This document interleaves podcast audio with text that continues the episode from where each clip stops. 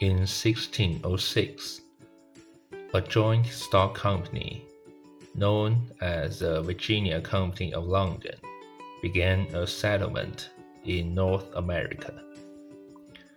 The colony was created to find gold. In 1607, Jamestown, Virginia was selected as a colony site. The early years at Jamestown were hard. Forty colonists died coming to American and 300 more died in the first winter in America. The settlers could have lived through the winter, but they used too much time looking for gold when they should have been finding food. Only 60 people survived into the second year.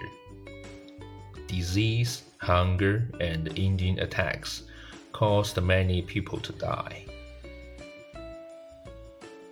By 1625, of the 8,000 people who came to Jamestown, only about 1,200 people lived. Life in Virginia became better once people started growing tobacco and selling it to England. Tobacco brought a lot of money to the colony, but it was bad for the soil and needed many workers to grow. This created a need for slaves. In 1619, the first ship full of slaves came to Virginia and sold about 20 black Africans. By 1650, there were three blacks in Virginia, and more than 600 by 1700. Slavery became very important to the economy of Virginia.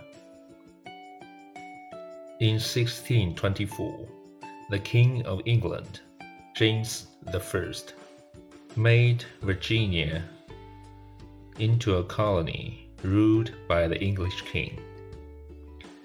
This made many people in Virginia angry because rich friends of the king received all of the good land and the poor had to live on bad land.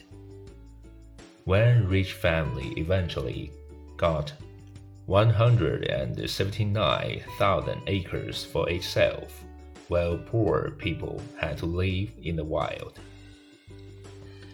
Eventually, the poor people became so angry that they attacked the town and burned it. Eventually, all the attackers were stopped, but Jamestown was badly damaged. Still, the attack showed that the people of America would fight against the ruling classes, and that they were willing to die for what they believed were their rights as free men.